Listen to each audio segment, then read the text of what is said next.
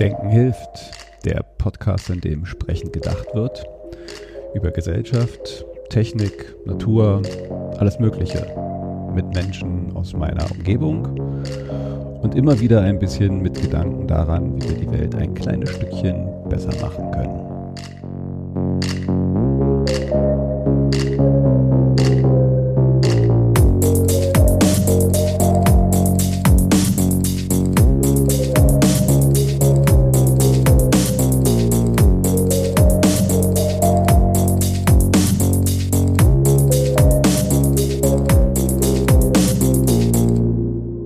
Willkommen bei Denken hilft. Neues Jahr, erste Folge im neuen Jahr und diesmal wird's politisch. Äh, unter anderem, denke ich. Äh, ich habe heute bei mir als Gast Matthias Riechel. Und wir wollen reden, jetzt haben wir das gar nicht so richtig geframed, aber äh, im Endeffekt so ein bisschen äh, der, der Trigger, Matthias anzuhauen, war die ganze Bewegung, die jetzt gerade auf die Straße schwappt. Ähm, nennen wir es jetzt mal Demokratiebewegung gegen rechts, mhm. äh, all das, was, was auch in mir arbeitete.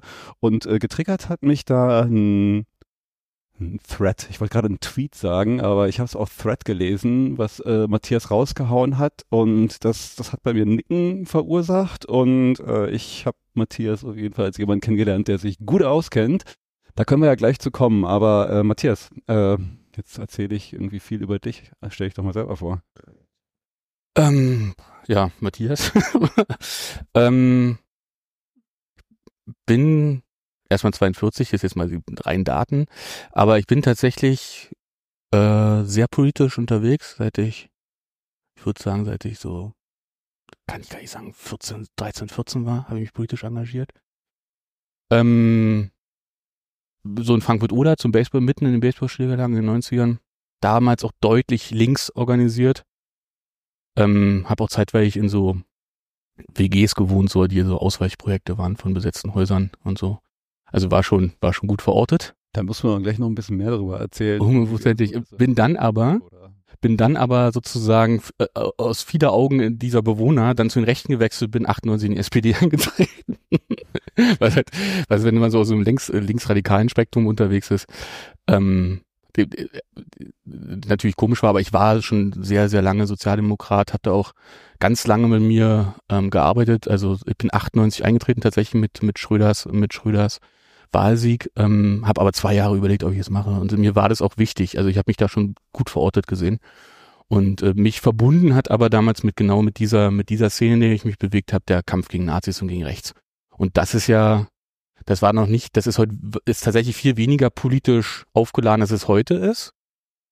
Das war echt Notwehr mhm. da vor Ort, ja. Also es war so ein, das, du konntest dich eigentlich nur auf deine eigenen Strukturen verlassen in in Zeiten, in denen ich psychisch und physisch bedroht wurde. So. Erzähl doch mal ein bisschen, also ich meine, du hast es jetzt so rausgehauen, so nebenbei, die Baseballschlägerjahre, ein Begriff, der ja auch noch gar nicht so alt ist, aber ja. ich erinnere mich halt, also ich meine, ich hatte das jetzt anders, ich bin in West-Berlin geboren ja. und aufgewachsen, äh, da würden mich erstmal so erste Handerfahrungen aus dem tiefen Brandenburg, Frankfurt oder ist ja nochmal ein ganz anderer Schnack. Gerade in welche Jahre reden wir denn so jetzt, wo du mit. Ne? Also das Wort Baseballschläger ja erstens, das äh, hat ähm, Timo Bolz, äh, ein Rapper aus aus ähm, so ein zugezogen maskulin, hat das sozusagen mal erfunden und Christian Bangel hat das zum Anlass genommen, da aus einem Roman zu machen oder Florida. Christian Bangel kommt genau wie ich aus Frankfurt oder und äh, wir sind eine Generation und da er beschreibt auch Situationen in dem Buch, die wir zusammen, wir beide zusammen erlebt haben. Also wir kennen uns.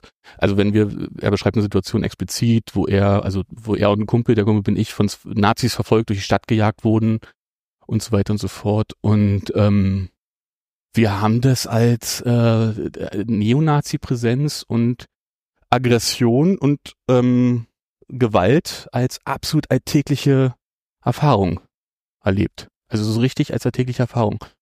Natürlich auch, das muss man ein bisschen eingrenzen, weil wir uns eben im alternativen Spektrum erlebt, bewegt haben. Also so Punk, Skater, Hip-Hop ähm, oder links halt, ne? Links verortet. Ähm, und dann ist man natürlich auch Magnet genau dafür und Feindbild dafür, so wie die ja für uns auch Feindbild waren in anderen Situationen.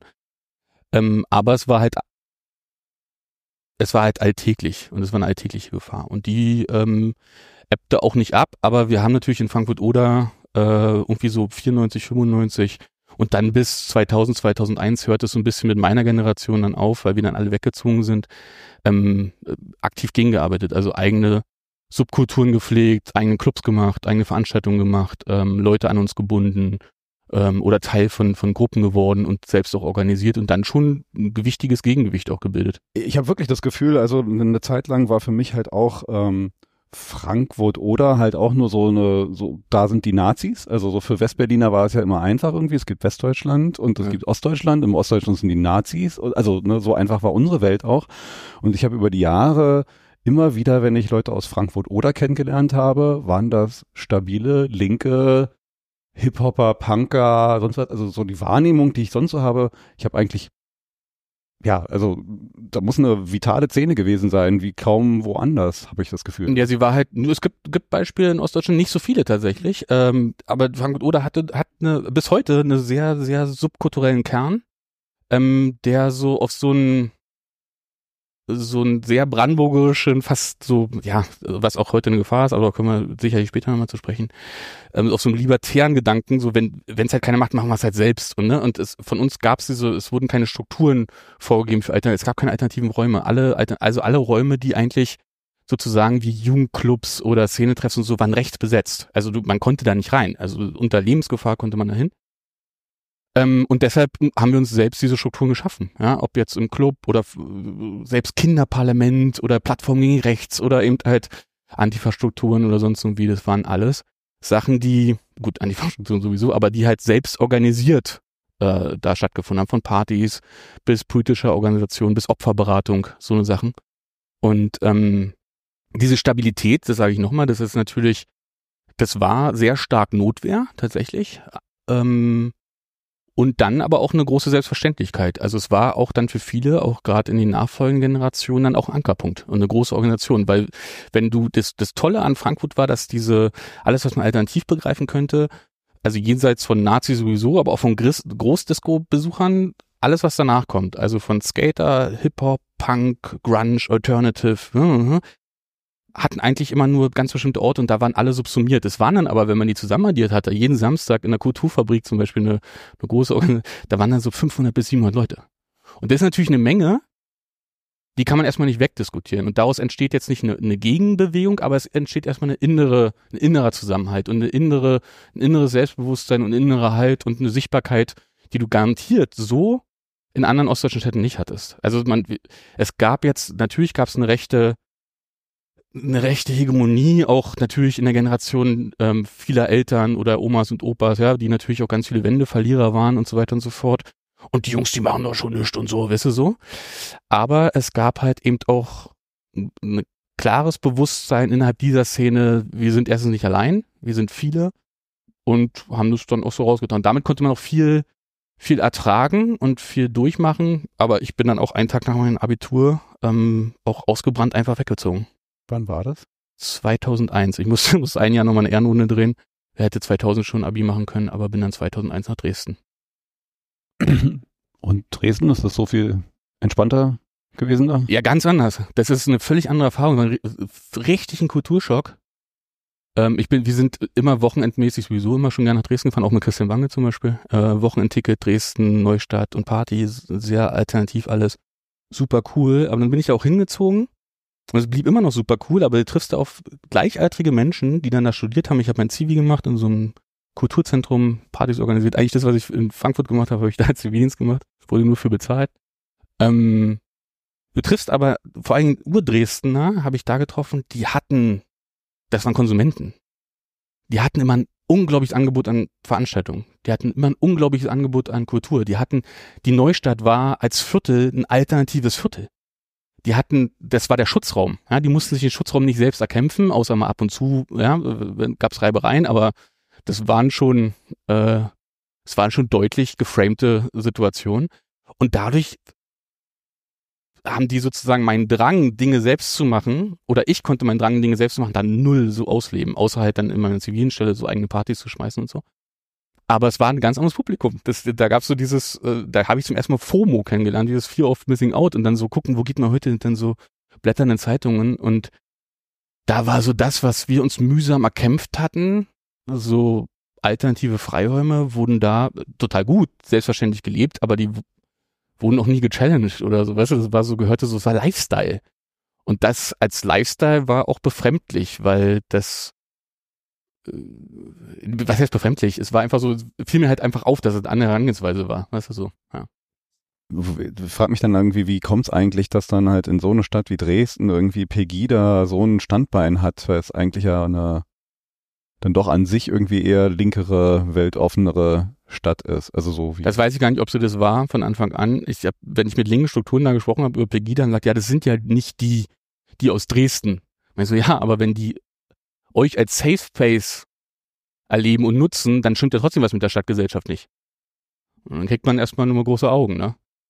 Ähm, gleichzeitig muss man auch sagen, dass dieser linke Schutzraum, den ich beschrieben habe, Dresden-Neustadt, natürlich über die Jahre jetzt und bis heute wahnsinnig durchkommerzialisiert ist. Und das ist ja auch, es hat jetzt diesen, das hat jetzt so einen Event-Charakter, aber es ist jetzt, ne, es gibt, weiß gar nicht, ob es noch besetzte Häuser gibt oder so. Es ist ja, hat ja viel, auch, wurde auch viel gentrifiziert und so weiter und so fort. Und dann ist Dresden dann halt eine wie viele ähm, sächsische Metropolen, ähm, die sich, oder überhaupt ostdeutsche Metropolen, in denen sich dann diese Probleme dann verorten. Ich glaube, es kann auch ein historischer Zufall sein, also gleich in Dresden war, du brauchst ja auch Leute, die es da vor Ort machen. Und da hatte man ja den Ingo Bachmann zum Beispiel, die es machen. Ja. Und wo, wo Leute aufrufen, da, da kommen sie. Ja. Jetzt hast du gesagt, du bist 98 in die SPD ja. aus Überzeugung und groß überlegt. Was war denn da der Prozess, der da, dich da dann am Ende äh, bei rauskommen hat lassen? Ich SPD. glaube, ohne Quatsch, das hören die in der SPD immer nicht gerne, aber ich sage es wirklich voll bewusst sein. Also ein Riesenteil in die SPD einzutreten war gegen die CDU. Ja. Also. 98, das ist von den ganzen Studenten, die in Frankfurt studiert haben, ähm, während wir noch Abi gemacht haben und so, haben wir immer, gerade von den westdeutschen Studenten immer gehört, ja, wegen euch haben wir ja noch Kohl. Weil die waren ja schon zur Wendezeit durch mit denen. Und die haben ja schon, die haben den ja schon erlebt und der war ja auch eigentlich politisch ja tot de facto.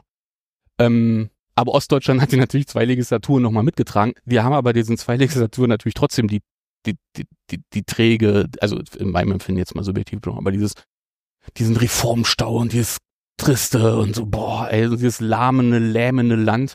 Gerade in übrigens einer Phase, wo wir ja, wo ich drauf geguckt habe, wo wir ja so viel selber machen wollten und dann aber gespürt haben, wie lähmend und wie, wie gerade auch mit Hinblick auf, auf diesen ganzen Rechtsradikalismus, der dann damals grassierte bei uns massiv und dann wie aber auch gerade damals Konservative das so, ja, keine Ahnung, Biedenkopf hat damals gesagt, die Sachsen sind immun gegen Rechtsextremismus. Ja, so, so eine Sachen, also es, es, kam immer aus dieser Richtung und ich dachte, das kann nicht wahr sein. Und dann gab's halt tatsächlich die SPD und dann auch vor allem die Perspektive damals auf das äh, rot-grüne Projekt. Ich war deutlich, deutlich jemand, der fürs rot-grüne Projekt war. Ich war gar nicht so zwingend nur für die SPD, sondern ich stand so für dieses Reform und neu und jung, jung in Anführungsstrichen, aber so neu. Ähm, und es gab aber keinen grünen Bahn, äh, Frankfurt oder das war keine, das war keine völlig, äh, die, die gab's nicht, also die gab's wirklich nicht. Zu PDS konnte ich sowieso nicht gehen, weil da wirklich noch original zu der Zeit die da waren, ähm, die früher da waren, also in führenden Funktionen, das war, spielte für mich überhaupt gar keine Rolle, CDU eben ja sowieso nicht. Und dann blieb sozusagen als, auch weil der Oberbürgermeister damals von der SPD war und ich, weißt du, so, es fühlte sich mhm. so gut an und habe trotzdem mit mir gehadert, ob ich überhaupt in Parteien trete und bin dann aber, 98, wie alt war ich? Ja, 17, ähm, eingetreten. Mit, und dann aber wirklich so, ja, bis heute Mitglied. Bis, also ja, wäre nochmal eine Frage gewesen, ob du zwischendurch mal dann bin ich den Glauben verloren hast. Ja, bin ich und zwar relativ schnell sogar. Und dann ist die Story über, äh, warum ich ausgetreten bin, wegen Kosovo. Damals war die Kosovo, wo ah. Rot-Grün rein ist. Und so, bist du ausgegangen wie Kosovo? Ich nein, nee, wie Frankfurt-Oder. Ich habe diese, diese Struktur innerhalb der SPD Frankfurt oder das habe ich irgendwie nicht gefühlt. So, das war mir irgendwie zu. Ich war ja auch mal SPD-Mitglied ja. ja. und äh, dann schnell wieder ausgetreten. Also ich bin, ich bin strategisch wie so viele eingetreten, also was heißt wie so viele äh, und dann natürlich auch ausgetreten. Äh, ich bin als jetzt da ähm, Wann war das? Äh, Mitgliederentscheid war. Äh, genau, der Mitgliederentscheid war, äh, sozusagen äh, äh, stellt sich die SPD mal hin und sagt so Nein zur nächsten großen Koalition. Ja, dann habe ich gesagt, okay, äh, wenn sie die Eier haben, irgendwie trete ich hier ein jetzt, also um das natürlich mitzubestimmen. Und wenn sie die Eier haben, dann bleibe ich drin. Na gut, äh, wie das ausging, wissen wir ja. Das und insofern habe ich gesagt, so, okay, dann. deine Prämissen klar gemacht. Dann fuck you und äh, raus wieder. Ähm, ja, aber ich war auch mal SPD-Mitglied. Und habe dann aber, äh, dann, dann bin ich trotzdem wieder natürlich eingetreten und auch wirklich aus voller Überzeugung. Also weil ich habe das schon immer, ich habe, äh, ähm, Ich muss dazu sagen, ich habe jetzt kein, ich habe jetzt kein, keine Aufstiegsgeschichte. Ich bin selbst in der zu Wendezeiten würde ich meine Eltern oder mein Elternhaus schon als Wendegewinner beschreiben. Auch mit totalen Brüchen, auch dann 2000 so auch ein Bruch mit der Stadt und so weiter und so fort. Aber so an sich erstmal durch diese Phase, die für mich als Jugendlicher wahnsinnig schwer war, ging zumindest meine Eltern oder mein Elternhaus deutlich besser durch als viele andere in, in, in Frankfurt oder gerade bei einer Arbeitslosigkeit von über 20 Prozent und so weiter und so fort. Dann mit meinen Eltern gute Jobs. Aber es endete halt irgendwann, dann kam es den Bruch. Und trotzdem, also deshalb würde ich sagen, ich habe keine soziale Aufstiegsgeschichte und trotzdem war mir das aus dem selber machen und aber immer gucken, alle mitzunehmen, das hat mich schon immer, das ist, ich würde mich da, er hat mich da immer so sozialliberal beschrieben, ja, immer selber machen, aber immer auch niemand zurücklassen, so. Und ähm, das habe ich da immer am besten so gesehen, so und würde mich da heute auch immer noch so verorten. Und wie hast du dann das wahrgenommen, diese Phase 98 mit dieser wenn man so will, Wende mal weg von den ja. Kohljahren hin zu diesem rot-grünen Projekt und einem Schröder und das, was dann da angestoßen wurde. Also es wird ja jetzt kritisch auseinander oder nicht nur jetzt erst. So, so ich glaube, es gibt gerade sogar so ein bisschen. Also ähm, erstmal habe ich, was total vergessen wird, man guckt natürlich jetzt total auf die Agenda 2010, aber davor gab es ja unglaublich viele Reformen. Und die Agenda 2010 war ja eigentlich der Höhepunkt von ganz, ganz vielen, von Dosenpfand bis sonst. Und da gab es ganz, ganz viele Sachen. Also überhaupt, dass wir halt irgendwie eine Energiewende. Energiewende und genau, es wurde alles damals angestoßen und da darf man, da kommt übrigens, da kann man einen schönen Anschluss machen zu heute. Ähm, das, was eine Reformmüdigkeit war, ein riesen Reformstau, mündete da irgendwann zu einem Punkt von Reformüberforderung und Geschwindigkeit, der dann mit einem großen, mit einem großen Knall der Agenda 2010, die wenn man auf das Ergebnis 2010 dann tatsächlich guckt und dann heute äh, Wirkung entfaltet hat, aber damals eben nicht gerecht formuliert war, ja, also eben nicht gleichzeitig Reiche belastet hat und so weiter und so fort, also kein Argument geliefert hat. Ähm, und jetzt guckt man vielleicht ein bisschen anders drauf und jetzt wird die SPD vielleicht vor allen Dingen größten Teilen nicht mehr verortet, weil alle, die es ihr, ihr Agenda 2010 noch übernehmen, sind ja auch weg. Ja, die darf man ja, die sind, die verlierst du ja heute nicht mehr auf der Strecke, sondern sind weg. Ähm, aber damals habe ich das äh, schon beschissen kommuniziert empfunden. Die Reformen. ja, äh, vor allem Agenda 2010. Ja. Ich frage mich gerade, also jetzt, aber auch grundsätzlich so, was ist eigentlich mit uns los, also uns Deutschen jetzt mal so in Anführungszeichen gesehen, dass wir halt von solchen Phasen wie, wie Kohl, Stillstand irgendwie dann so, so lange, bis sich irgendwas auftritt, dass wir sagen, okay, jetzt muss aber endlich was anders werden und dann kommt auch was anderes und dann kommen Dinge in Bewegung und dann oft halt auch mit viel und zu viel. Und dann kriegen wir wieder Angst davor. Und dann nehmen wir uns wieder was, dann kommen wir ja wieder in so diese 16 Jahre Stillstand. Äh, ja. mal, vielleicht ist, wird dem auch nicht ganz gerecht, aber um das jetzt mal zu überspitzen, äh, bis sich dann auch wieder so viel aufstaut, dass wir dann wieder sagen, jetzt muss aber mal was anderes. Und jetzt habe ich gefühlt irgendwie History repeats itself. Es werden Dinge versucht anders zu machen und dass man auch wieder überfordert und geht nicht. Also äh, wo, ja, wo ist dann halt unsere Schiss vor Veränderung oder was ist es da eigentlich, das uns so ein bisschen paradox erscheinen lässt in meiner Wahrnehmung gerade? Da würde ich den Bogen mal ein bisschen größer spannen. Also der Unterschied zwischen damals, der Überforderung dann ähm, durch Rot-Grün zu heute ist, dass ähm, der heute Veränderungsdruck und diese ganzen Wandel, die wir erleben und Krisen, dass die viel globaler sind.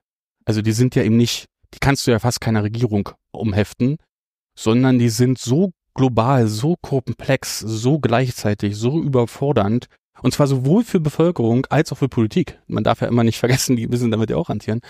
Ähm, das ist schon, hat, ist eine deutliche Wendung. Das war damals viel, viel klarer noch geregelt, ja. Nationalstaatliche, äh, auch nationale, viel stärker nationale Probleme und so weiter und so fort. Ähm, das ist heute viel, viel komplexer und viel, viel schwieriger zu lösen.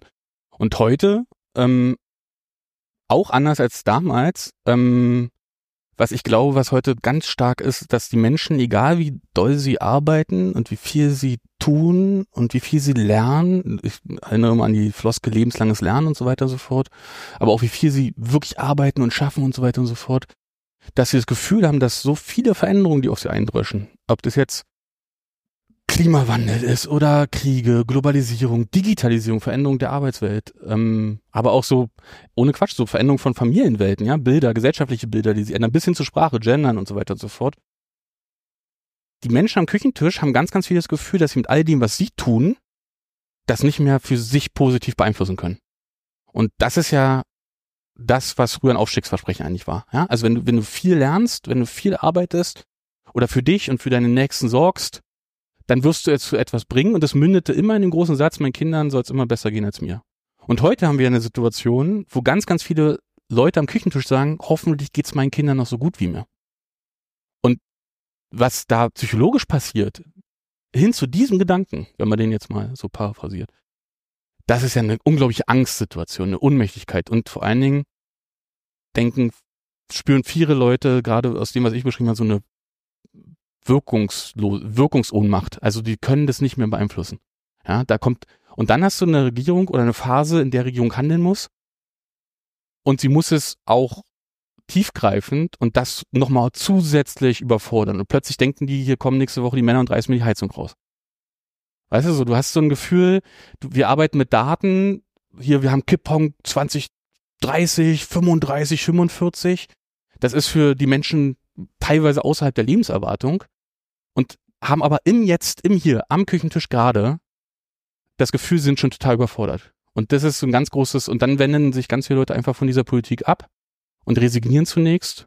Und aus einer ganz langen Resignation schaffen es manche Leute, und das ist genau der Hebel, wenn man fragst, warum landet man dann so, die werden dann da rausgelockt hin zu Populisten über Nostalgie. Und ich glaube, ein großes, ein großer Fehler ist, wenn wir auf die AfD zum Beispiel heute schauen, Natürlich würde ich von den, wenn man da auf die Umfragen guckt und die stehen bei 20, 25, teilweise 30 Prozent im Osten, kann man 14 bis 15 Prozent würde ich stabil rechtsextrem einordnen. Die sind, die sind da. 20 Prozent sagt man doch teilweise so. Gibt's ja, das muss man, würde ich immer so, weil die ein bisschen variieren, aber ich würde, bleiben wir, reicht ja, reicht ja, ne? 14 bis 15 Prozent, die sind stabil rechtsextrem. Die sind stabil, die, die anders als was anderes zu beschreiben, ist Schwachsinn. Aber da sind tatsächlich, ist ein Potenzial, egal wie man jetzt weit geht, von 5, 10, 15 Prozent, die da jetzt gerade die Umfragen bestimmen, die ähm, äh, sich in diese Nostalgiefalle locken lassen. Und diese Nostalgiefalle sagt einfach nur, es soll wieder so einfach sein wie früher. Das ist Versprechen. Der, deren Wahlslogan zur Bundestagswahl Deutschland aber normal. Der Normalitätsbegriff ist ein Begriff, den die formulieren aus der Vergangenheit, wo es Globalisierung noch nicht gab, wo man, äh, wo es ein klares äh, Geschlechterverhältnis gab, wo es ein klares Aufstiegsversprechen gab, arbeiten, arbeiten, arbeiten, ja. Also all das stimmt nicht, das gab es damals auch schon nicht, ja. Aber das wird ja romantisiert, ja. Du, du, du, du eben Nostalgie, ja. Du guckst zurück äh, mit verklärten Augen.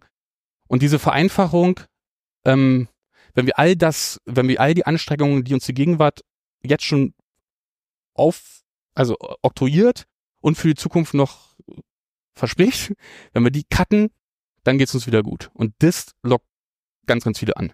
In diese, in dieses Milieu, ja. Und das ist natürlich, das ist sogar bewegliches Milieu, wenn man andere Geschichte erzählt, sozusagen. Die kriegt man auch wieder weg, wenn man Angst nimmt, ja.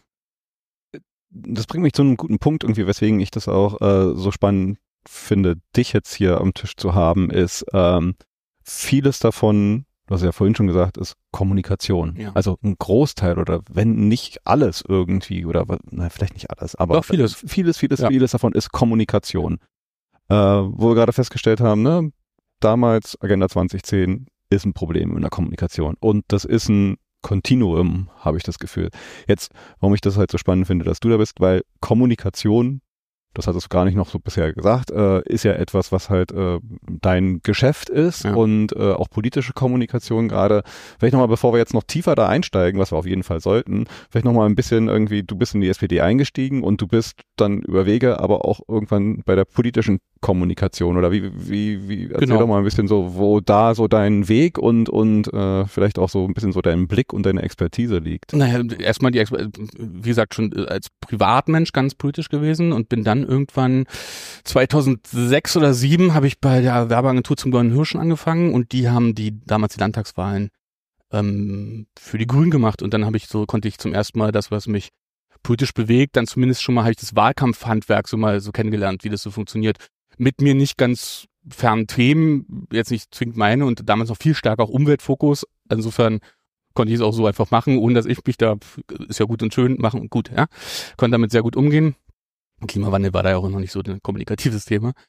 Ähm, hab aber das Wahlkampfhandwerk so kennengelernt, fand es super spannend und dachte mir so, oh krass, das ist etwas, da kann ich das, was ich kann, nämlich wirklich gelernter Werber. Also ich habe so richtig Werbung gelernt, ähm, als Grafiker und später dann Texter und so weiter und so fort. Ähm, habe in großen Werbeagenturen gearbeitet und da kann ich das, was mich aber privat interessiert, nämlich die Politik, das kann ich da auf den Punkt bringen. So.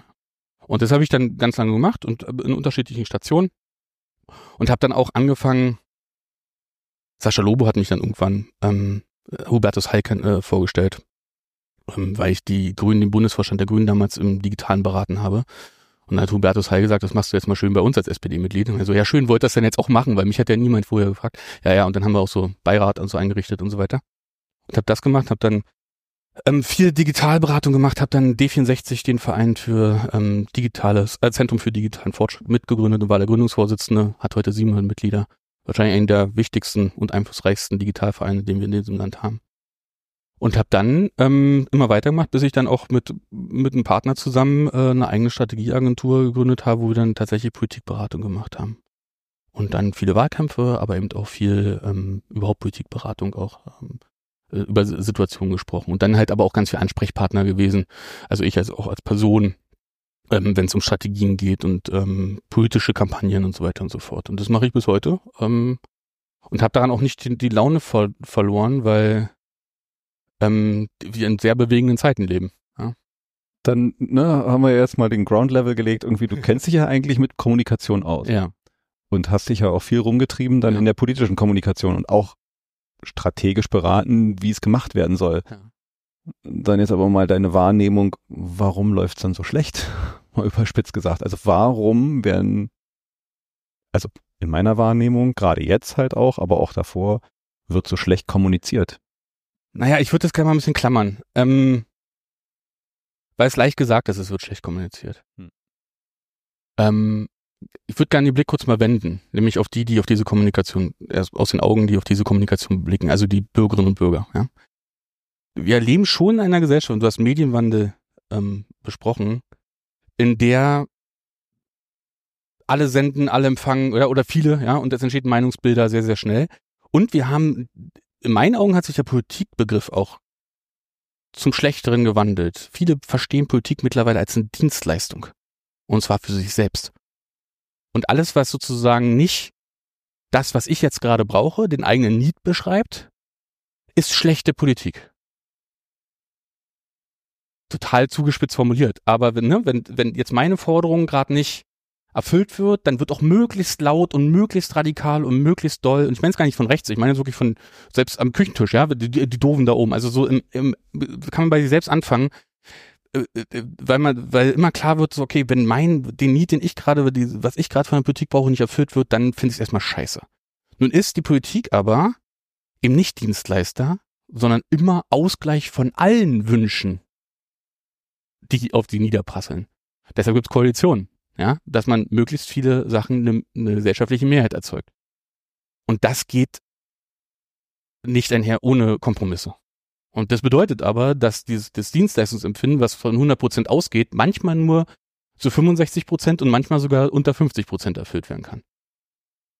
Zuzüglich hat die Politik noch das ganz große Problem, dass wir die, die am Küchentisch sitzen und die Forderungen an die Politik richten, eine, noch eine Variable komplett mitdenken muss. Das, was wir eigentlich nicht machen, ist nämlich die Zukunft. Die müssen auch gucken, wie die Wünsche, die wir jetzt gerade formulieren, noch in 10, 15, 20 Jahren tragbar sind und wie die sich weitermachen. Diese Komplexität im politischen Geschäft ist einfach wahnsinnig schwer zu vermitteln.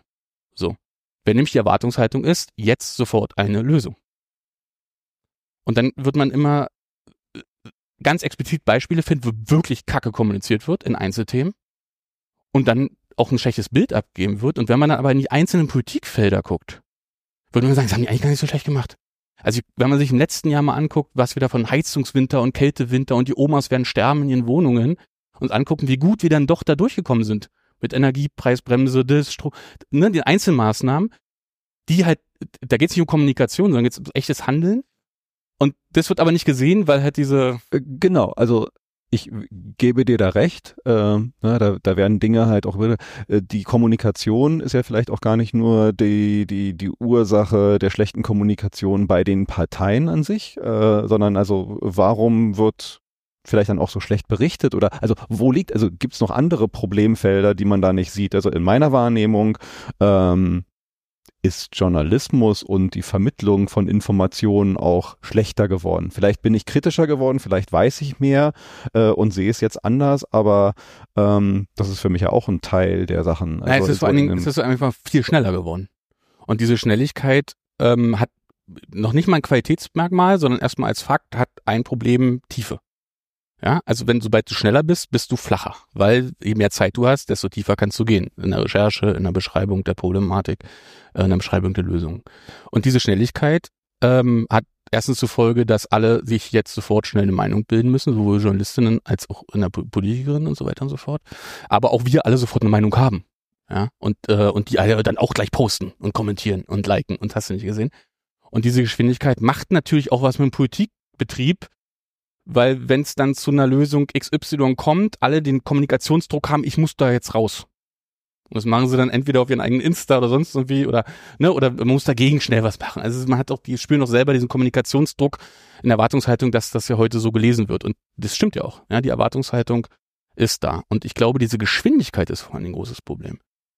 Ähm, das das ist ich, da gibt's nicht mal einen Vorwurf an alle Beteiligten. Ich sage nur, das ist ein ganz großer Demokratie lebt eben von Prozess, Kompromissen und richtig harter Arbeit, weil es halt immer eine Verhandlung ist. In jeder Koalition, in jeder Regierung, mit allen Menschen, mit ganz, ganz vielen Interessensgruppen, mit Gewerkschaften, mit Unternehmern, mit Wirtschaft sowieso, mit äh, Sozialverbänden, also mit ganz vielen, es ist immer Verhandlungen. Und wenn du es ernst meinst und die wollen alle mit auf Augenhöhe begegnet werden, die haben alle ihre Interessen, dann ist das nicht schnell.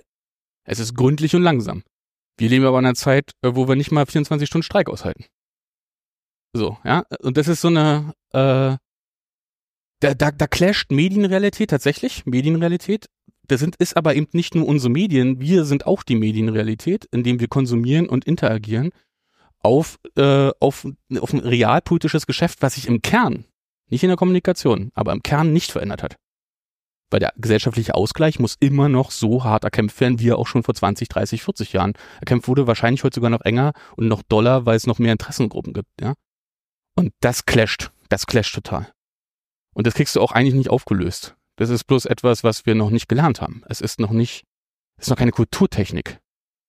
Das, ne, wir, wir sind lieber bereit anzunehmen, dass die Demokratie am Scheitern ist, anstatt zu sagen, nee, eigentlich funktioniert die schon super, die funktioniert deshalb super, weil sie halt ihre Prozesse hat, genau aus, ausverhandelt wird. Wir selber konsumieren sie bloß anders. Ich muss gerade an ein Buch denken, hast du erzählende Affen? Äh, ich kenn's, aber ich habe nicht gelesen, aber ich kenn's ja. Auch als Hörbuch irgendwie gut, aber ähm, ist von äh, von äh, Friedemann Karek und genau, Samira. Genau, ja, ja, ich weiß.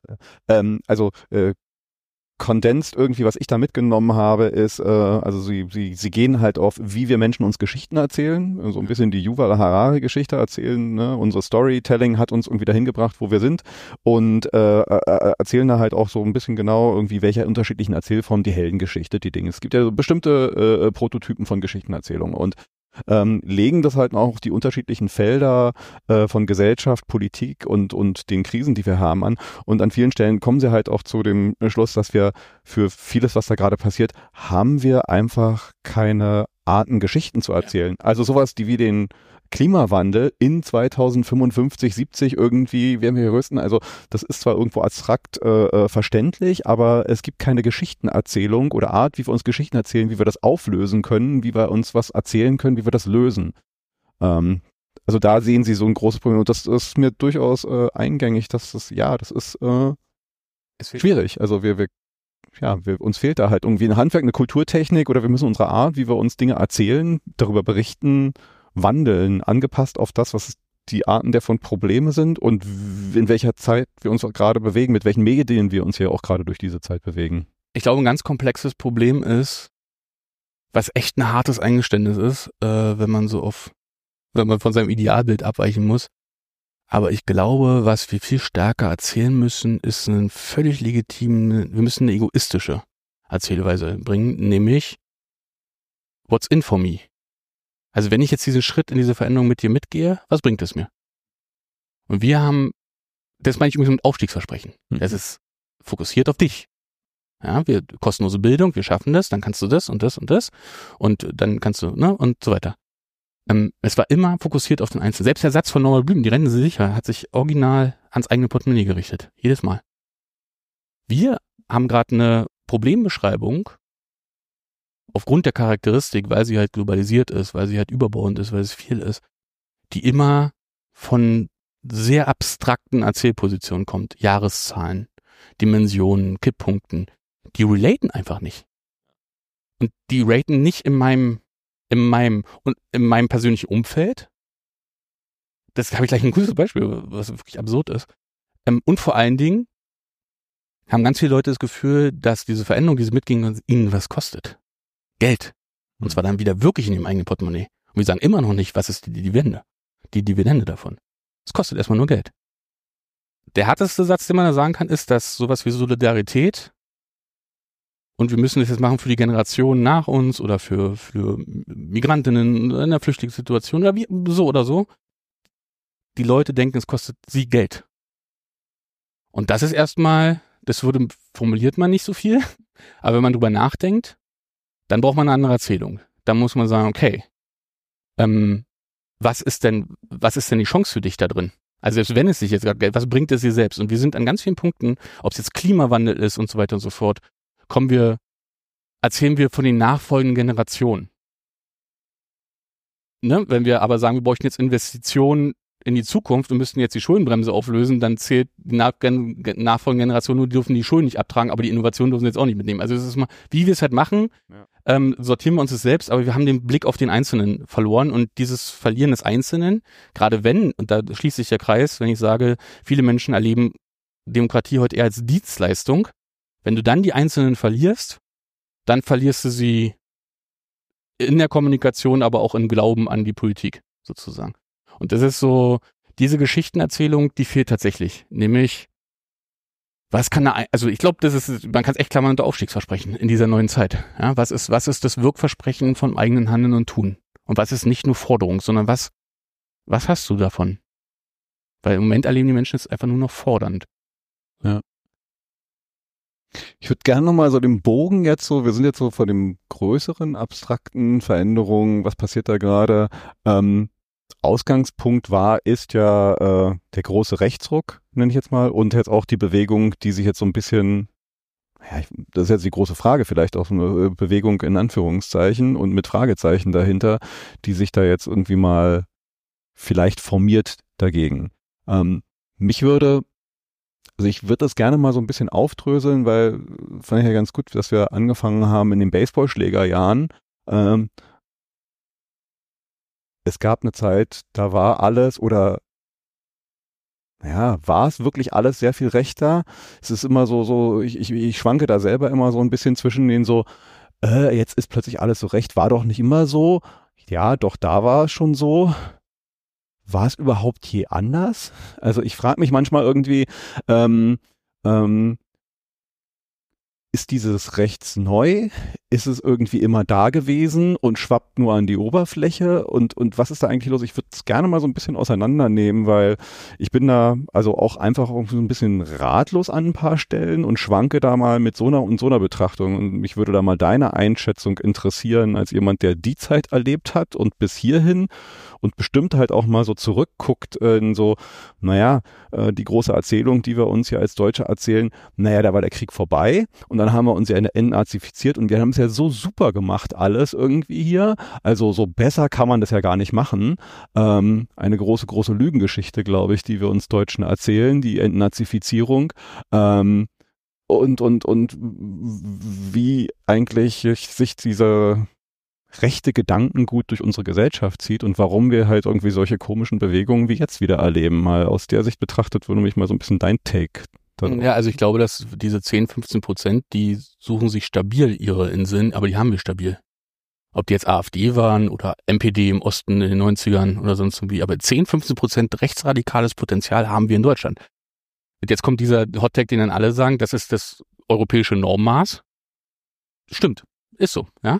Ähm, wir erleben aber auch in allen europäischen Ländern oder in vielen eben populistische Ausschläge, die das noch erhöhen. Und das macht aus einem ganz blöden, beschissenen Grund und Fehler, den einfach Parteien machen und vor allem konservative Parteien, aber auch die SPD war dann davon nicht frei in der Vergangenheit, ähm, aus dem, aus dem Gedanken heraus, wie kriegen wir diese wieder zurück, diese Menschen? Themen normalisieren, die die selber setzen. Ja. Und wir erleben ja, das sind Wörter, die passieren. Sowas wie Altparteien, wie locker das heute so über die Bünder geht, Vielleicht jetzt nicht im täglichen Gebrauch, aber es ist jetzt kein Wort, an dem wir uns stören. Ja, es ist ein astreines AfD-Wort. Zur Gründung. Ähm, Remigration, jetzt gerade aktuell, immer kontextualisiert. Ich beobachte es schon, aber ich sage dir, Remigration, also dass wir es jetzt alle schon kennen, ist ja schon ein Aspekt davon. Und dieses Normalisieren von, von Wordings, aber eben auch Themen anzunehmen und darauf müssen wir jetzt wirklich reagieren. Das zeigt die Wirkkraft von dieser oppositionellen Kraft und lenkt natürlich Leute, die eher Politik verdrossen sind und eher aus dem Nichtlederlager sogar kommen, lenkt die natürlich zur AfD hin, weil die sagen, krass, die bewirken ja was. Die bewirken was, weil diese Themen plötzlich. Weil die Großen sich bewegen. Die, das ist immer von ganz vielen, das meine ich ja, von diesen, wenn wir die, von diesen 15 Prozent wegkommen, die wirklich stramm Nazis sind, die sehen eher den Hebel, dass die anderen sich bewegen. Und das ist ein Riesenreiz. Jetzt muss man natürlich sagen, wenn du dich auf die zubewegst, auf die AfD, thematisch, du musst denen ja nicht übereinstimmen, aber selbst wenn du die thematisch erwähnst und dann mit denen argumentierst und den Raum gibst und dann so sagst, ja gut, da stimmt, da sind wirklich schon viele geworden jetzt, wa? Ähm, wenn du so, wenn du das irgendwie so kontextualisierst, warum solltest du dann eigentlich zu der anderen Partei wieder gehen und sagst nicht, die AfD wirkt ja? Ne? Und warum solltest du das machen? Und der Unterschied zu damals zu den 90ern, würde ich aber sagen, ist, dass es neben den 10, 15 Prozent, erstens glaube ich, war die Gewaltbereitschaft, ich will sie jetzt gar nicht kleiner machen, aber damals war sie tatsächlich eine sehr starke Nazi-Skinhead-Gewalt forcierte Szene. Auf jeden Fall noch eine andere Nummer. Man muss fairerweise sagen, dadurch waren sie auch leicht abgrenzbar, auch zum bürgerlichen Lager. Heute dadurch, dass das ein bisschen in den Hintergrund geraten ist oder nicht mehr so präsent ist, ist natürlich die Anschlussfähigkeit ins konservative Lager viel größer. Jetzt redest du ja plötzlich nicht mehr mit Nazis, offensichtlichen Nazis mit Bomberjacke und 30 Lochstiefeln und Skinhead, sondern redest jetzt mit Leuten, die Magazine rausbringen, die in jeden Zeitung zu kaufen sind, in jedem Kiosk zu kaufen sind und die im Talkshow sitzen und diese, mit denen redest du jetzt. Und die reden politisch und die sind redegewandt, die sind nicht dumm und die wollen jetzt auch nicht als erstes jeden auf die Schnauze hauen, sondern die wollen sie dann im Zweifel remigrieren. Und darüber kann man ja dann politisch diskutieren. Da kann man sich ja dann einigen auf dem Weg. Aber was ist denn passiert, dass das plötzlich möglich ist? Also ich meine, das war äh, äh solche Parteien, die es versucht haben, gab es ja auch schon vorher, die Republikaner. Ja, aber die waren, ja, aber wie gesagt, da waren, da waren die Konservativen stabiler du stabiler, dass sie halt sich nicht irgendwie auf das Spiel eingelassen haben, wir übernehmen jetzt mal eure Und sie hatten ein ganz, ganz starkes konservatives Profil. Übrigens auch in Abgrenzung zu einem sehr, sehr starken sozialdemokratischen Profil, was deutlich auch viel stärker ausgeprägt war. Du hattest eigentlich eine bipolare, eine bipolare Politik, äh, äh, Politiksituation, in denen Rändern sich jeweils noch andere dann bewegt haben. Erst die Grünen bei der SPD, ja, du hast auch bei den Rändern bei der CDU gibt's ja immer noch die CSU, darf man nicht vergessen. Dazwischen sitzt irgendwann die FDP, die mit beiden mal konnte. Und erst später gab es ja die Abgrenzung WASG, die übrigens auch schon Wahlalternative hieß, das darf man nicht vergessen. Der WASG und dann und die Linke und die dann oder die PS, die dann zur Linken wurden. Das sind alles Entwicklungen. Aber du hattest durch diese Bipolarität dieser großen Kräfte auch eine starke Konzentration ähm, die sozusagen von Haltungsfragen. Und diese Haltungsfragen kann man super sich angucken beim Ekel Alfred, die alten Folgen und so weiter und so fort, wo, wo CDUler gegen SPDler. Und da hätte man in der Argumentation ja nie einen Verdacht, dass es ein Rechtsextremer ist, sondern so einfach ein stabiler, stabiler Deutscher gegen Zottel, Zottel-Hippie. Und jetzt werden aber Positionen von, von, die dann rechts sind, ähm, normalisiert im konservativen Lager. Und das macht das salonfähig. Und das ist etwas, was wir auch wieder europäisch beobachten können. Ja, und mit der übrigens, aber und das wundert mich so ein bisschen, das müsste eigentlich in ganz großen europäischen Ländern haben Parteien, Schwesterparteien der CDU zum Beispiel komplett an Bedeutung verloren, weil sie halt die Tür aufgemacht haben nach rechts und die sind immer größer geworden. Man kann sagen, dass die CDU in Europa die einzig noch verbliebene konservative Volkspartei ist. Und das ist sie, das ist sie nur, weil sie es bisher nicht gemacht hat, sich den Rechten zu öffnen. Ja, und da bin ich jetzt alle haben denselben Fehler gemacht. Und die CDU und oder konservative Kräfte haben bis jetzt noch nicht für sich definiert, in diesen Zeiten, in denen wir sind, wo es ja eigentlich, da muss man nicht super progressiv sein, man muss ja sagen, wir können die Zukunft und die Gegenwart nicht verleugnen, wir müssen sie umarmen und gestalten. Sie wissen für sich noch nicht, was sie so umarmen bedeutet und tippen, tappen selbst in diese Nostalgiefalle rein. Ja. Was wäre denn für dich, also ich überlege mir ja oft selber in meiner eigenen Selbstverordnung manchmal irgendwie, wo, wo würde ich mich jetzt verorten? Und klar, ich meine, ich bin äh, Mitglied in der Grünen Partei.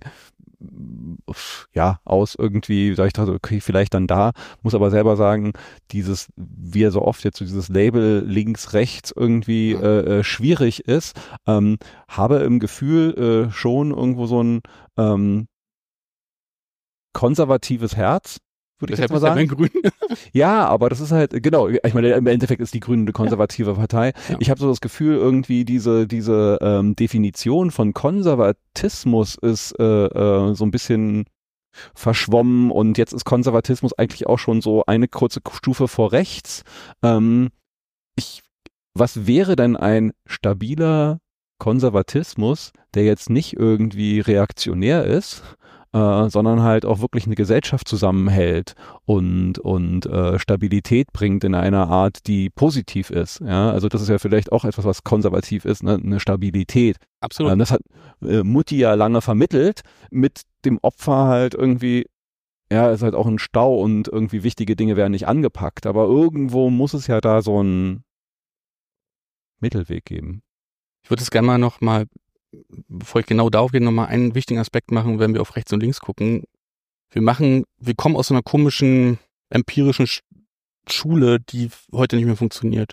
Wir könnten immer früher sagen, Wählerlager, der und der, der das verdient oder der Haushalt, der das verdient, ähm, mit der wirtschaftlichen Situation, in der Altersspektrum, in dem Altersspektrum oder tendiert er in dieses Lager, ja, oder tendiert er in das Lager. Also wir hatten so soziodemografische Fakten, die, in denen man gut in Lagern einordnen konnte oder zu Parteinähe. Ja, und meistens hat es hingehauen. Das waren schon, das waren schon, muss man schon mal erklären, warum man als Unternehmer die SPD gewählt hat zum Beispiel. Ja. Das hat sich komplett verändert. Nämlich, heute haben wir eine wertebasierte Draufsicht. Wenn du heute, wenn du heute AfD wählst, dann bist du im Zweifel gegen jede Klimaschutzmaßnahme, nicht feministisch, gegen Globalisierung, gegen Digitalisierung, gegen Hilfen für die Ukraine, gegen, gegen Impf, wer auch immer. Ja, du bist halt, und wenn du da, das sind Wertegerüst. Und wenn dieses Wertegerüst, das ist völlig egal, ob du 100.000 Euro im Jahr verdienst oder arbeitslos zu Hause bist. Du orientierst dich heute viel stärker innerhalb deines eigenen Wertekosmos entlang, ent, deiner Einzelfragen entlang deiner Partei. Das ist als Dienstleistung gegangen. Ja, ich habe Werte und wer vertritt die, das ist dann eher das. Und das ist viel stärker sozusagen eine Parteientscheidung heute wichtig als soziodemografischer Hintergrund. Was es umso schwerer macht, diese ganzen blöden Debatten, wie kriegen wir die eigentlich zurück? Was ja zum Beispiel Merz jetzt stark formuliert. Er muss denen jetzt mit denen sprechen, damit die zurückkommen. Er versteht nur nicht, dass das nicht eine Auseinandersetzung ist mit deren Themen, sondern sobald er sich mit deren Themen auseinandersetzt, lässt er sich auf eine Wertedebatte ein. Und will er von zehn von diesen AfD-Wählern, die vielleicht irgendwann mal die CDU gewählt haben, auch nur eins zurückbekommen, muss er sich wertemäßig an die angleichen. Weil die sind ja gegangen, obwohl es CDU-Werte gibt, obwohl es etwas gibt, wofür die CDU steht oder sonst irgendwie, was man abrufen könnte, es war ihnen aber nicht genug. Sie sind jetzt da. Wenn du die jetzt zurückkommen musst, musst du ein Angebot machen. Und das kannst du nur auf einer dieser, indem du dich selber auf der Werteskala verschiebst, in Richtung von denen, in der Hoffnung, dass du dir auch entgegenkommen. Wenn du das aber machst und von diesen ein von zehn holst du zurück, verlierst du auf die, die du schon hast, verlierst du vier oder fünf Leute, die einfach diesen Schritt nicht mitgehen wollen in Richtung von rechts, in Richtung AfD. Und deshalb halte ich es ja für einen totalen Irrtum zu sagen, als Partei, wir müssen die zurückholen. Das ist noch gar nicht das erste Ziel. Das ist, das ist verwirrend, weil wenn, wenn du die zurückholst, dann musst du dich denen nähern. Anders funktioniert es gar nicht, weil die sind auf der Werteskala verschoben und die, denen reicht es nicht, wenn du den 500 Euro mehr im Monat gibst oder Steuerleichtung. Das reicht, das, darum geht's gar nicht. Es geht darum, da gibt's ein Wertegerüst mittlerweile und eine Weltanschauung, die man ausdiskutieren muss. So. Und deshalb, das hat die SPD damals auch als Fehler gemacht. Hat nicht funktioniert, damals auch schon übrigens bei der WASG, aber dann auch schon auch teilweise mit der AfD versucht. Aber es macht ganz verstärkt gerade die CDU und ist da meiner Meinung nach strategisch auf dem Holzweg. Und macht das nicht in gewisser Weise auch, oder ist ja die Frage, äh, was macht da die äh, BSW, Bündnis Sarah Wagenknecht? Das ist ja, ich weiß nicht, ob das jetzt schon wieder abgeflaut ist, aber es war so eine gefühlte Wahrnehmung, irgendwie sowas, naja, vielleicht kann die das ja mit irgendwie so einem komischen, ich bin auch so mit solchen Werten, ich bin irgendwie so ein bisschen dagegen und dafür äh, äh, diese äh, diese Werte, äh, die da gerade rumschwirren und sich manifestieren in AfD-Wählerschaft abholen. Ich glaube, das ist eine völlig falsche Betrachtung erstmal.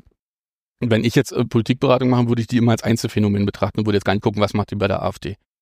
Und als Einzelfenomen ist die halt schwer zu beschreiben, weil natürlich, wenn man sagt, die macht jetzt äh, Außenpolitik oder Migrationsfragen, also wenn man jetzt mal Ukraine-Krieg und Migration nimmt, dann würde man sie ins konservative Lager stecken. Wenn man jetzt aber guckt, was sie so zu Arbeitnehmer und Steuern und so weiter sagt, dann ist sie ein klar linkes Profil. Ne? Und äh, da gibt es definitiv ein Potenzial an Menschen, die das auch mit Werten verorten. Ich finde, glaube ich, habe heute was gelesen, was ich wirklich sehr interessant finde.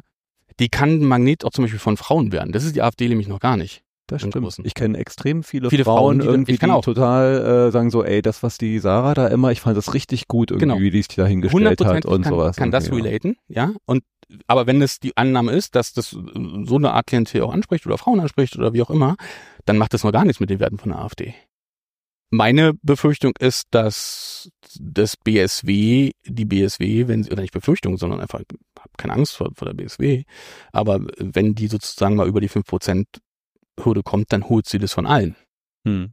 Und zwar, warum nicht? Ja, weil es das Klientel da einfach gibt. Ja. Und ähm, äh, das, das, das ist aber kein, das ist, äh, es zeigt eher nur, dass es die BSW gibt. Jetzt gründet sich die Werteunion als Partei, ja. Und jetzt äh, gibt's vielleicht auch eine türkische Partei noch, ist irgendwie in den Startlöchern oder weiß ich was. Es zeigt ja nur diese Diversität, wenn ich vorhin von einer sozusagen fast Bipolarität gesprochen habe mit einzelnen Monden, die um diese Bipolare äh, rumgefahren sind, wie divers diese Gesellschaft mittlerweile ist und wie ausdefiniert. Und ist natürlich, das beschreiben ja viele sozusagen als Schwäche der Demokratie.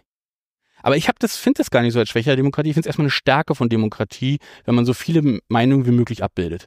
Und eine Stärke von Demokratie ist es immer noch, immer noch aus diesen, und das darf natürlich nicht ausfallen, darum geht's mir nicht. Ich will kein 30-Parteien-Parlament oder so, ne? Darum geht's nicht. Aber ich finde es erstmal eine Stärke, dann zu gucken, wie kriegt man zwischen all diesen Interessengruppen einen größtmöglichen Konsens her. Das ist erstmal Demokratie und ich finde das jetzt erstmal nicht schlimm. So. Ja.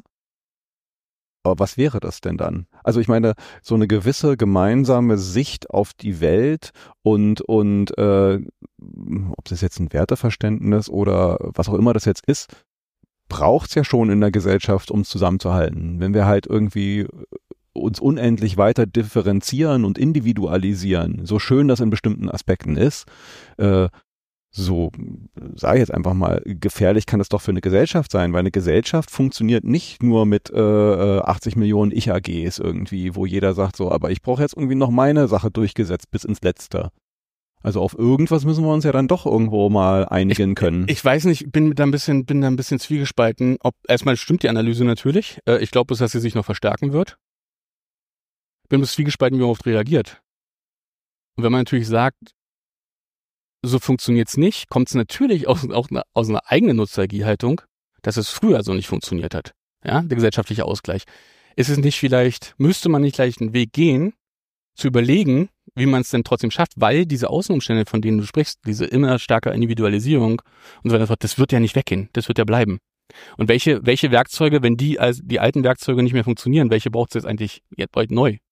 Gut, äh, bringen wir doch mal irgendwie den, den äh, Neolar Neoliberalismus da irgendwie Ja. rein. Also mein Gefühl, meine Ja. Wahrnehmung äh, ist halt auch, ähm, na nicht alles, aber viel von dem, was schlecht und scheiße ist, irgendwie würde ich halt auch dem Neoliberalismus und, und unseren Kapitalismus in der Form, wie wir ihn betreiben, zuschreiben, weil diese Geschichte, die Erzählung des Neoliberalismus, wie ich sie wahrnehme, ist ja halt auch dieses so, du kannst alles schaffen, geil, aber auf der anderen Seite, du bist auch für alles verantwortlich Ja. und hat irgendwie für mich halt auch einen Teil dazu beigetragen, in, in, in, in schönen Dingen irgendwie so, okay, jetzt werden die einzelnen Stimmen gehört irgendwie, der Einzelne ist wichtig und wir gucken noch irgendwie auf die und die und die individuellen Sachen, halt aber auch so eine Entbindung oder über äh, Shift von Verantwortung äh, und damit halt auch ein bisschen Auflösen von Zusammenhalt äh, mit irgendwie dem Kapitalismus, der da dazu kommt, irgendwie die, äh, die Verteilung von, von, von unten nach oben. Und also all, all diese Dynamiken,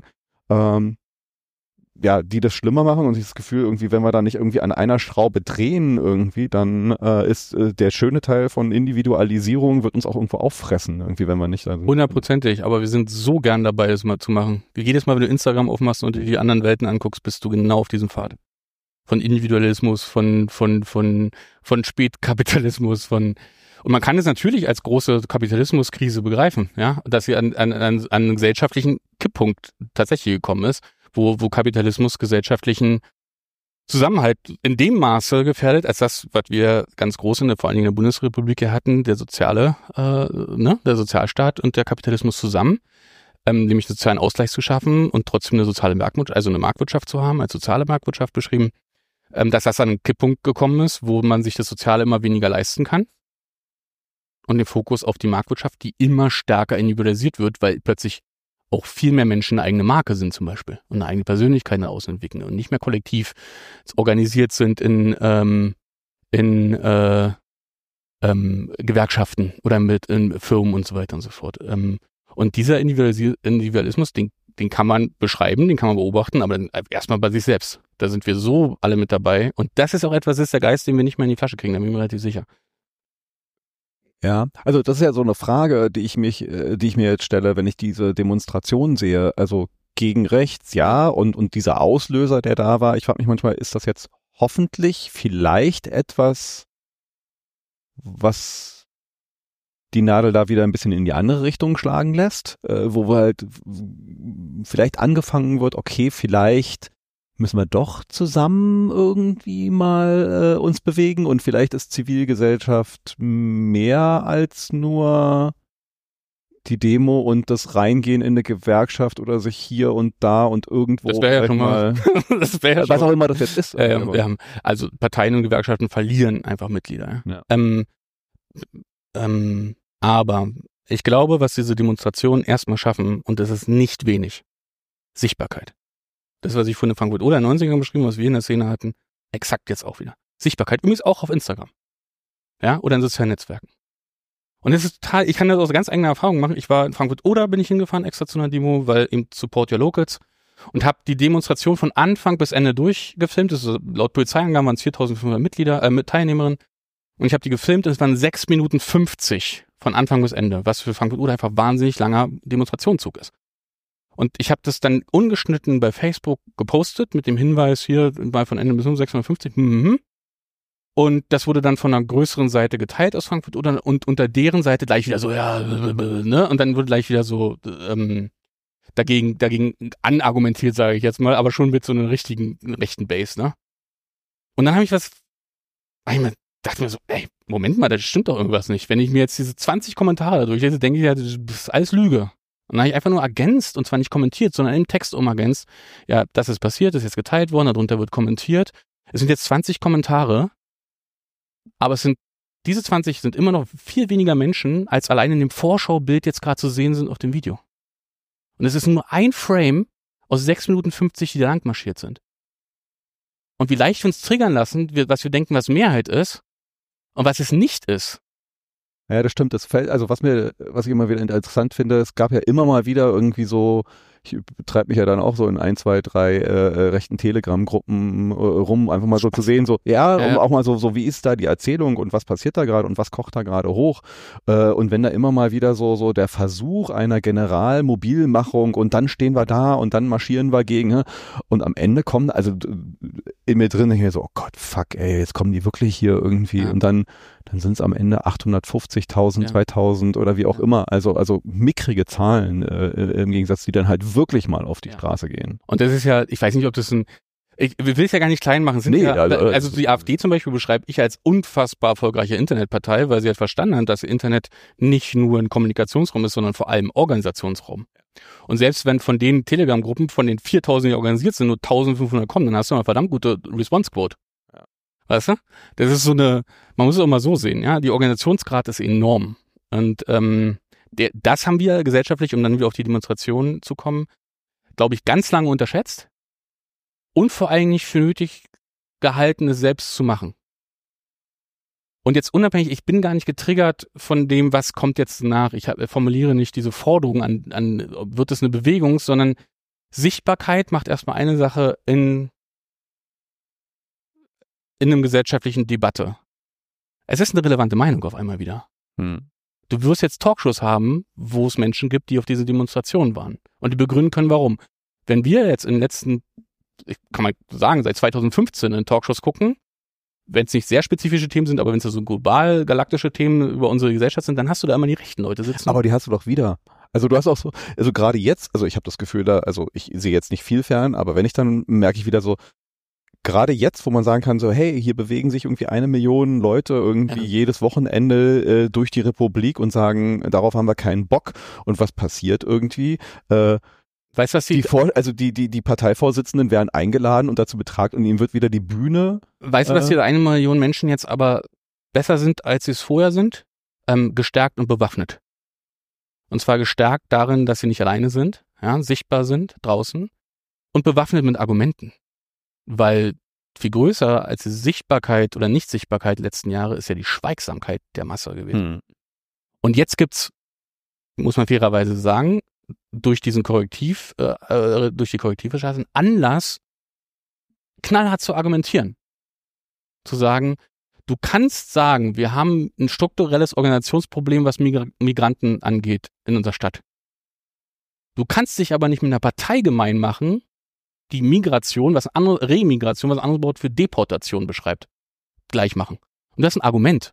Und du musst auch von den Leuten, die, die, die, und das glaube ich da, deshalb funktionieren da sogar jetzt diese Wählerwanderungen, die man so ein bisschen sieht, von den Leuten, die für sich subjektiv beschrieben, legitim sagen, die haben damit ein Problem mit Migrationsströmen, sind nicht alle dabei, die sagen, wir wollen jetzt deportieren. Sondern viele von denen sagen auch, das müssen wir regeln. Und ich glaube, das kann zumindest, unabhängig, ob sich da jetzt was schiebt, aber das macht ein Argumentationsfeld auf, eine Verunsicherung vor allen Dingen bei denen auf. Und mir geht's um Verunsichern. Halte das, und da, das habe ich auch damals geschrieben, weshalb du mich angeschrieben hast. Ähm, das ist verunsichern, finde ich viel schlauer zu sagen, wir müssen die zurück in unsere Parteien holen, weil wir uns eben auf diese Wertekonsätze dahin bewegen. Wenn ich die aber erstmal verunsichere, wenn ich sage, willst du das eine, kriegst du das andere. Ist mein erster Währung, mein erster Schritt mit denen endlich so argumentieren zu können, dass sie über ihre Wahlentscheidung so sehr zweifeln, dass sie nicht wählen gehen. Lieber ins Nichtwählerlager über dieses Zweifeln wieder stecken, wo sie übrigens großen Teil herkommen. Ne? Also es gibt wenig Parteiwähler zur AfD, die eins zu eins von der CDU oder von der SPD zur AfD gehen. Dazu sind die Werte tatsächlich zu verschieben, sondern es gibt einen großen Resignationsmoment, wo die Leute wählen waren, immer das Gefühl hatten, ich wähle das kleinere Übel, dann nicht mehr wählen gegangen sind und im Nichtwählerlager verortet sind und aber aus dem heraus mobilisierbar auch wieder sind. Ja, ich wollte gerade, also so äh, in mir drin irgendwie kommt das Argument an und ich finde es total logisch und auch richtig, aber gleichzeitig krampft sich auch was zusammen, Ja, irgendwie, dass der Weg eigentlich sozusagen ist so, äh, also wir sagen ja immer und ich erzähle das ja auch immer so, geht wählen, irgendwie Ja. bewirkt was und dann sozusagen, dass der Weg ist, sie wieder zu Nichtwählern zu machen, das ist Nein, natürlich... über Verunsicherung. Besser, also wir müssen auch sagen, es ist auch immer, jede Stimme, die nicht zur AfD geht, ist immer, ist, ne, aber ja, der zweite Schritt, der, der nächste Schritt kann nicht sein, aber dann wählt gleich uns. Es wird so nicht funktionieren. Nee. Mein Ziel muss sein, wählt nicht die AfD. Wir müssen auch dazu sagen, dass wenn man zum Beispiel auf die SPD-Ergebnisse guckt, ob es bei der Bundestagswahl war oder vor allen Dingen bei Landtagswahlen, es ist noch stärker, bei Bundestagswahl war es, glaube ich, nur am zweiten Platz und so weiter und so fort. Am meisten mobilisiert hat die SPD, da wo sie gewonnen hat, immer aus dem Nichtwählerlager. Da sitzen Menschen, die auf ein Angebot warten. Und dazu müssen wir sie erstmal wieder bringen. Erstmal, wir müssen, da können wir Leute wieder rausmobilisieren, für, auch für die CDU gilt das, gilt genauso für die Grünen. Die Leute gehen ins Nichtwählerlager. Da sie rauszuholen mit einem konkreten Angebot, wofür stehe ich? Diese Respekterzählung, die Olaf Scholz da hatte, ja, oder den Mindestlohn anzuheben, konkrete Sachen, ja, das muss man jetzt nicht, also hat Menschen angesprochen, aus dem Nichtwiederlager. Auch die CDU kann sozusagen frustrierte Konservative, und davon gibt es ja eine ganze Menge, die zum Beispiel über Merkel abgewandert sind. Die werden doch nicht, die denken noch nicht, ich gehe jetzt davon weg und gehe sofort zu den Rechten. Die, und es gibt auch ganz viele Konservative, die sehr, sehr, sehr, sehr gut mit Merkel waren und jetzt nicht wissen, was wir im März machen wollen. Deren Antwort wird nicht sein, ich gehe, die müssten ja sich ja links eher verorten, die gehen ja nicht zur SPD. Nee, die gehen ein bisschen zur FDP, aber die meisten gehen ins Nichtwählerlager. Und da müssen wir hin. Und wenn ich es schaffe, AfD-Leute so zum Zweifeln zu bringen, dass sie sagen, ach du Scheiße, wähle ich die, kriege ich hier wirklich in Höcke und kriege ich hier Deportationspläne, das ist nicht im Sinne von dem, bei allem, was mich stört an der aktuellen Regierung, das dann wäre mein erstes Ziel, sie ins Lager zu stecken, weil sie da über ein konkretes Angebot auch wieder abrufbar sind. Irgendwann. Und das wäre eine Idee, daran könnte man arbeiten. Nämlich, und das macht man nicht als Partei, das machen wir als Gesellschaft. Hm. Das ist wirklich keine Parteiaufgabe, weil wie will man die formulieren?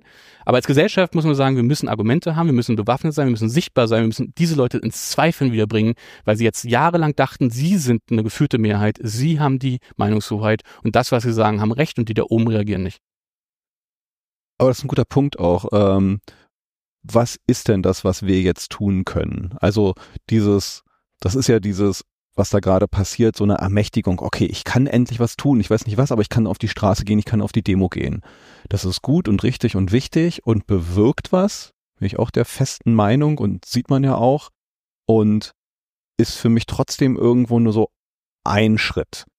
Ähm, das heißt ja nicht gleich, dass jeder irgendwie jetzt in eine Partei eintreten mhm. muss und das und das und das. Das kann ja im Kleinen. Also ähm, wo und was wären jetzt mal so deine ähm, Ideen, Gedanken, was wir jetzt als Gesellschaft, was jeder Einzelne irgendwie so so tun kann. Also diese Waffen, äh, die die du da gerade äh, Waffen sind hast, Argumente. Die, die gibt's jetzt irgendwie ja. diese Argumente. Wo und wie können wir die nutzen und wo bringen wir die hin?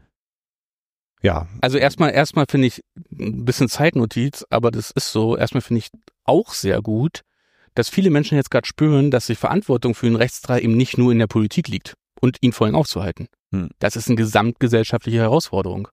Ja, weil nicht, nicht Parteien und Politiken und Regierungen des Rechts gemacht haben, sondern gesellschaftliche Stimmung, die bei Instagram endet und bei Pegida an, in Dresden äh, oder Instagram beginnt und Pegida in Dresden endet und noch weitergeht. Ja? Also ähm, das ist eine gesellschaftliche Stimmung, die politisch kanalisiert ist, in Parteien kanalisiert ist, aber es ist erstmal eine gesellschaftliche Haltung. Also muss Gesellschaft da ja auch, natürlich muss Politik ganz viel machen, ja, muss, darf dem keinen Vorschub leisten und muss dagegen arbeiten, demokratisch, aber es ist ein gesellschaftliches Problem und wenn über eine Million Menschen auf der Straße sind, dann wird es erstmal erkannt als gesellschaftliches Problem. Super, Riesenhaken hinter, der erste Dings ist gesetzt. Und jetzt muss, muss man, und das so wird es so sein, weil die Demos ernähren sich nicht von alleine, sondern die Menschen fahren jetzt, wenn dann 150.000 jetzt in Berlin waren am Wochenende, fahren jetzt wieder in ihre Heimatstätte oder nach Hause und jetzt müssen sie sich überlegen, was können die eigentlich vor Ort machen. Und vor Ort bedeutet, wenn ich sage am Küchentisch, am Küchentisch. Jeder fragt sich gerade mal, habe ich eigentlich zu lange die Schnauze gehalten, weil der Onkel auf der Gartenparty wieder Scheiße erzählt hat? Habe ich jetzt zu lange die Schnauze gehalten, weil mein Kollege im Umkleideraum wieder Scheiße, wenn er wieder Scheiße erzählt? Oder kommentiere ich gerade mal nicht bei Facebook drunter, weil ich nicht irgendjemand aus meiner alten Schulkameraden verärgern will. Und ich glaube, wenn wir uns da selber mal challengen, wie oft wir aktiv die Schnauze halten. Also aktiv die Schnauze halten, wo, wir aktiv uns nicht äußern, aus Angst oder aus Sorge, tatsächlich einen persönlichen Gegenüber zu vergrätzen. Das ist erstmal so ganz menschlich. Ist noch gar nicht politisch, sondern was Menschliches. Aktiv die Schnauze zu, gehalten zu haben, müssen wir in die Lage versetzt werden, etwas zu sagen, weil der hat ja was gesagt der hat diesen Skrupel überhaupt nicht gehabt.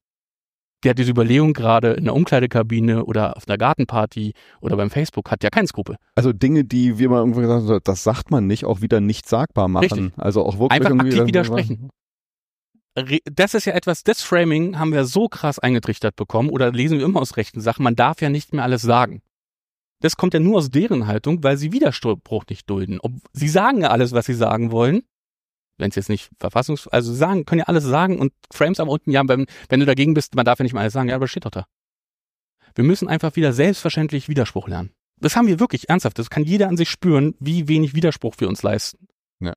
Ähm, und diesen Widerspruch, den muss man, ey, wir hatten in der, in der Online-Kommunikation, die wir ganz viel gemacht haben, gab es eine ganz lange Haltung im Community Management, also für Leute, die das nicht wissen, die sich um die Kommentare fühlen, die Haltung don't care about the comments. Wir können die Trolle nicht stoppen. Wir können diese, wir können die stoppen. Lass sie einfach laufen. Hm. Was wir aber gemacht haben, ist deren Sichtbarkeit erhöhen, während wir unsere eigene Community, die da völlig dagegen war, völlig alleine gelassen haben damit und die haben sich zurückgezogen. Und das ist ein gesellschaftliches Grundproblem. Genau, dieses Zurückziehen. Also ich, ich muss sagen, ich habe es ja auch in persönlichen, privaten Umfeld. Ich meine, ich weiß nicht, wie es bei dir ist, irgendwie äh, aus Frankfurt oder kommt. Gut, du hast jetzt da irgendwie von deiner äh, sehr linken Bubble erzählt, aber ich kann mir ja vorstellen, dass halt auch dein familiäres, sonst irgendwie Netzwerk irgendwie nicht durchzogen ist, irgendwie von stramm Linken, sondern halt irgendwie man in seiner äh, Welt einfach mal auch äh, sich dann in Kontexten befindet, wo man am Tisch sitzt mit Rechten, mit AfD-Lern äh, nicht, so. nicht so in meiner Familie, aber schon deutlich divergierende also muss Meinungen. ja nicht Familie sein, ja. aber das kann ja halt auch sonst irgendwelche Netzwerke sein. Fairerweise ich nicht so. Man muss aber dazu sagen, dass zum Beispiel in meinem ganz persönlichen Kontext alle politisch sind. Das heißt also, es gibt sowieso kein, wo es natürlich abweichende Meinungen gibt, von, von konservativ bis, boah, so Frankfurt oder konservativ, so, so. Ähm, aber eben auch eigentlich alles, alles, also dass das das Spektrum ist. Ich habe ehrlich gesagt jetzt nicht den in meinem ganz persönlichen Umfeld, nicht in dem, was ich in Social Media lebe als öffentliche Person, sondern mein ganz persönliches Umfeld gibt es diese Tendenz nicht, sondern es ist eher eine ganz aktive politische Auseinandersetzung und auch für mich damals schon auch als Jugendlicher extrem meinungsbildend gewesen. So Aber die, in mein, als öffentliche Person, wenn ich da unter meinem blauen Haken durch die Gegend baller, ähm, dann kriege ich natürlich, habe ich Leute, die ich früher sehr zu schätzen gewusst habe, total abdriften sehen. Ja. Und ähm, das ist, äh, das war schon erstaunlich. Fairerweise muss ich, kann ich aber für mich zumindest ähm, sagen, dass ich nie die Schnauze gehalten habe. Ne? Das ist so.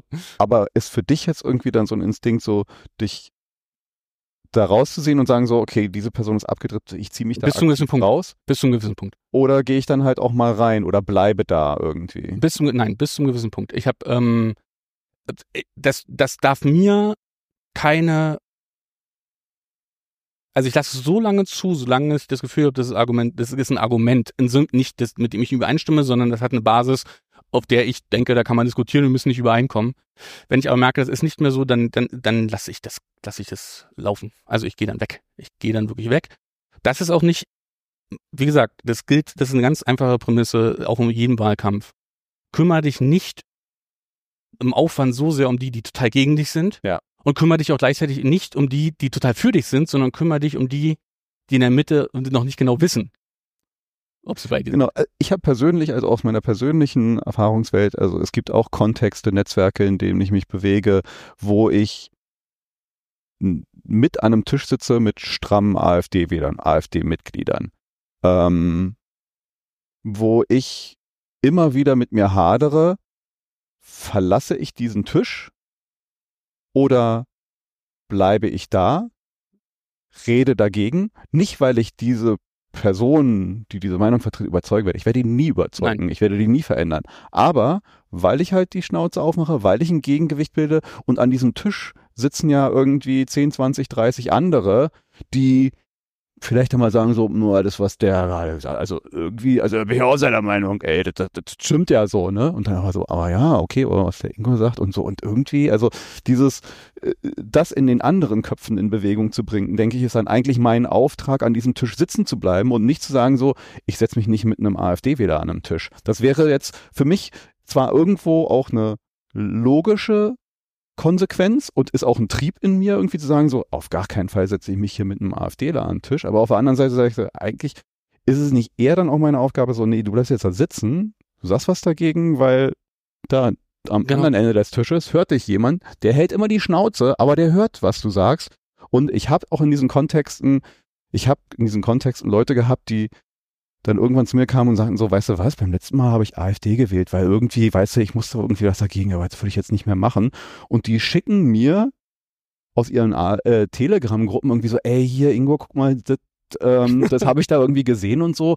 Ey, sag mal, stimmt das? Ja, also die dann irgendwelche äh, äh, äh, Verschwörungstheorien, ja, die dann wissen so, okay, der Ingo, der alte Nerd irgendwie kommt dann an, ich recherchiere das dann und sag mal, guck mal hier, klack, klack, klack, hier Faktenchecker, da das, das, das, das, das, ist nicht. Also, ah ja, gut, okay, super, ja, und das ist dann halt so dieser eine, der mich dann da anhaut, irgendwie der gesagt hat, so jetzt ist nicht so, ist für mich dann irgendwo so der Punkt so, okay, vielleicht sollte ich sitzen bleiben. Exakt du redest ja nicht mit dem AfDler, du redest mit den 20, 30 anderen Leuten, die am Tisch sind. Und das mache ich mit Bewaffnen. Weil die hören deine Argumente genau wie die anderen und ne, die können die Schnauze halten, aber die hören diese Argumente, das ist Bewaffnung, das ist ein Gegenargument. Und das hilft. Das hilft als erster Schritt. Der zweite Schritt, das, was da passiert, ist ja schon krass, ist ja schon grandios, wenn dann sozusagen erstens äh, eben, eben nicht mehr AfD wählen. Das wäre ja dann, heißt ja noch nicht, dass man jemand anders wählt. Ich weiß nicht, was der wählt. Eben. Keine Ahnung irgendwie so. Er hat mir ja. nur das nur mal gesagt. Aber das wäre, das ist ja schon mal ein super. Das ist ja, ehrlicherweise ist es auch wirklich ein ziemlicher Idealzustand. Das kann man gar nicht von, äh, ne, man kann auch gar nicht von anderen Leuten erwarten, dass sie dann da nachrecherchieren, weil ehrlicherweise muss man als mündiger Bürger auch verlangen können, selber mal nachzurecherchieren, wenn ich selber schon die Frage habe, ob das stimmt. Ähm, aber das ist ja auch vielleicht, ist ja jetzt an der Stelle vielleicht auch zu viel verlangt, weil sonst wäre man ja vielleicht nicht bei der AfD oder. Aber die, ähm, das ist genau, dafür lohnt sich's, ja. Zu erkennen, das ist eins zu eins Gespräch, darum geht's nicht, das wirst du nie gewinnen können, das ist ein Austausch, das ist ein Anschreien. Aber für alle, die drumrum sitzen, die hören ganz aufmerksam zu. Und das meine ich mit bewaffnen. Ja, also Gesellschaft bewaffnen mit Argumenten, sichtbar machen von Argumenten, da wo wir viel zu lange die Schnauze gehalten haben, ähm, da funktioniert das gut. So, und ich glaube, das ist, das ist am Ende stärker, das meine ich wirklich ganz ernsthaft, weil stärker, weil nachhaltiger, als zu sagen, es sind alles Nazis. Das löst nämlich wahnsinnig kranke Reaktanzen aus, weil die sich nämlich über die, die sich selber nicht als Nazis beschreiben, sondern in der Gruppe sind, die ich beschreibe, von sich ja nie sagen würden, dass sie Nazis sind. Wir haben nämlich da ein wahnsinniges Demokratieparadox. Die denken, das sind die wahren Demokraten. Und die fühlen sich nicht demokratisch vertreten, weil sie ihre Stimme, Stichwort Dienstleistungsgesellschaft, Ja. nicht gehört fühlen, Ja, ja. ne, nicht repräsentiert fühlen. Und die denken, wir sind das Volk. Das ist ein Demokratiebegriff, der ist pervertiert, der ist neoliberal, der ist vor allem libertär. Ähm, aber genau der mündet da drin. Die denken, die, die, fangen, die sehen sich als Nazis, die sind nicht als Demokrat und fühlen sich nicht in einer Demokratie lebend. Und genau dieses Gefühl zumindest, und es beginnt ja damit zu sagen, wir nehmen dich ernst und hier ist ein Argument. Ich verstehe, dass du deine Frage hast an dieser Verschwörungstheorie. Theorie. Hier ist das Gegenangebot. Hier sind die Fakten. Entscheide selbst. Aber das heißt erstmal ernst nehmen. Du sagst ja nicht, bist du bescheuert? Das steht doch da. Natürlich ist es keine Echse. Steht doch da. So. Kannst ja selber drauf kommen. Nee, du gehst hin, recherchierst, sag, guck, du wirst es ernst nehmen. Das geht nicht in Gänze bei allen. Ich sag Mhm. nur, es ist ein Weg. Und ich will nicht die Sorgen von AfD-Bürgern ernst nehmen. Darum geht's überhaupt nicht. Ja, das ist die Argumentation, sondern im, im Gespräch begründete Zweifel wecken, ob das Weltbild so funktioniert und ob das im Sinne von einer Gesellschaft ist, in der die Menschen leben wollen. So. Und das ist, glaube ich, das ist ein Prozess, der ist vor allen Dingen super anstrengend und super lange. Aber es ist die einzige Möglichkeit, gegen, gegen diese rasanten Möglichkeit, äh, Geschwindigkeiten, in denen wir gerade medial und politisch leben, äh, anzugehen. Wir müssen einfach sehr lange arbeiten haben und diese Diskussion suchen. Ja. Ja, ja, ja, ja. Äh, resoniert auf jeden Fall. Also muss aber auch ehrlich sagen, es ist echt immer, ne, was du sagst, es ist hart. Und Ähm, also es ist halt auch hart, irgendwie persönlich irgendwie das so zu machen. Und ich bin da auch immer wieder am Zweifeln, weil es ist halt auch hart, ähm,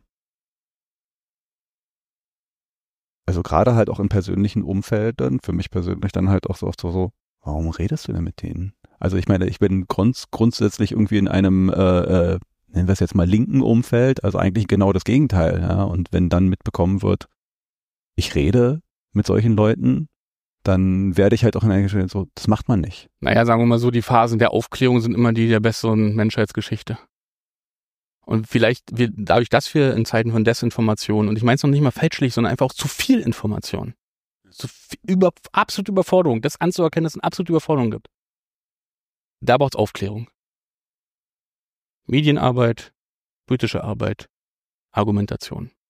Und das muss, deshalb meinte ich vorhin, ob es nicht ein anderes Verständnis davon braucht, wie wir wieder, wie wir mit der neuen Zeit umgehen, als zu sagen, wie, hat doch früher, hat es doch mal anders funktioniert. Hm. Ich glaube, wir kriegen diese neue Zeit nicht.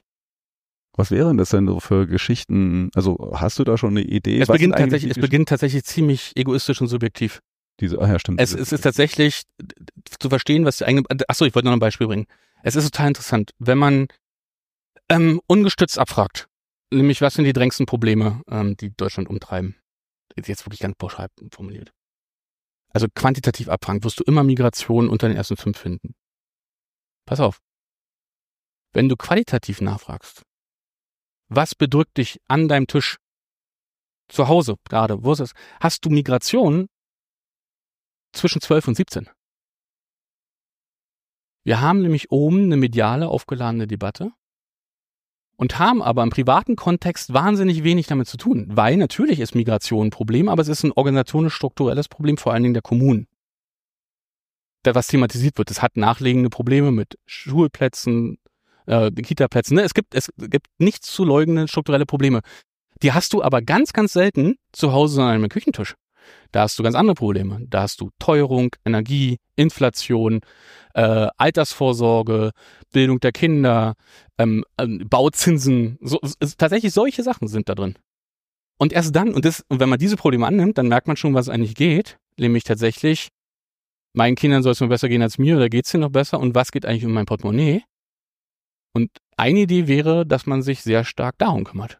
Dass man sehr stark sich um diese Halleluja. einzelnen, um diese Probleme kümmert und eben nicht die Top 5 fairerweise sind in den Top 5 tatsächlich auch drin Mobilität, Umwelt ähm, und so weiter und so fort. Man kann sie und Migration eben, ich will sie ja nicht wegdrücken. Ich sag nur, der Kern für diese Top 5 ist in der Be Pro- Problem, in der individuellen Problembeschreibung ähm, sind ganz andere Sachen dann noch verortet. Und den Blick kurz darauf zu lenken, das wäre eine Möglichkeit.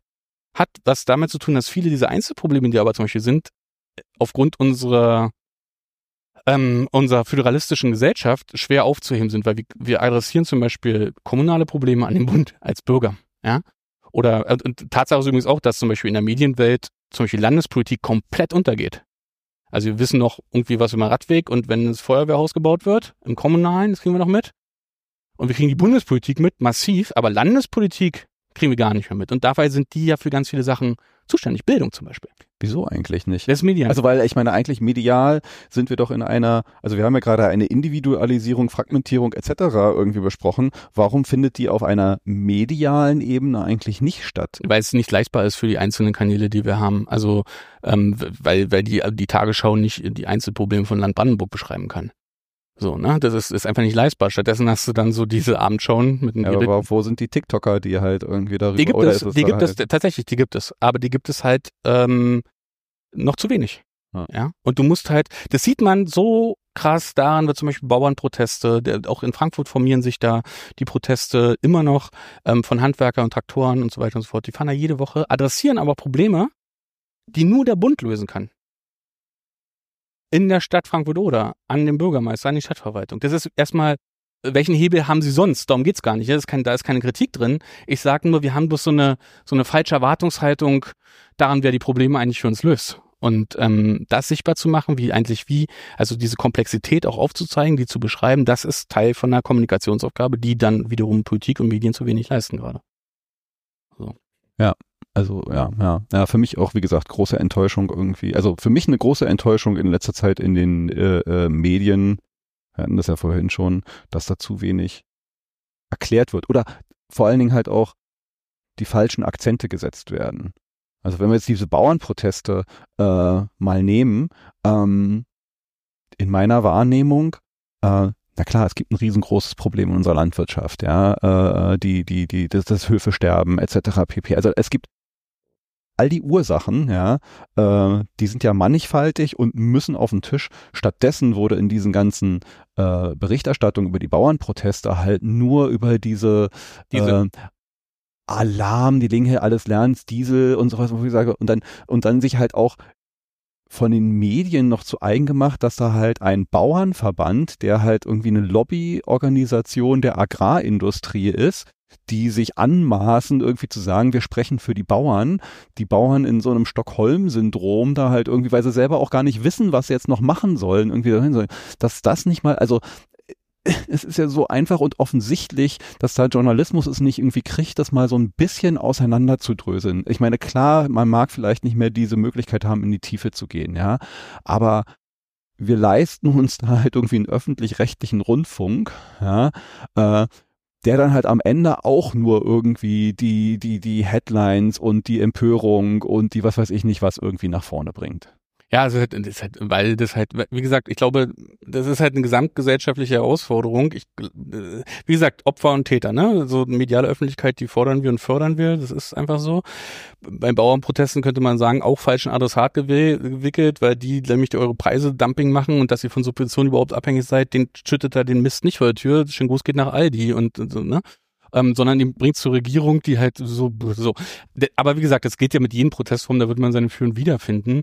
Es zeigt nur die wahnsinnig, wahnsinnig äh, Komplexität und wie gesagt, und das ist, damit will ich es überhaupt nicht diskreditieren, aber es gilt eben für viele beschriebene, auch die wir eskalierend empfinden. Wir haben auch eine extreme Streikdynamik gerade.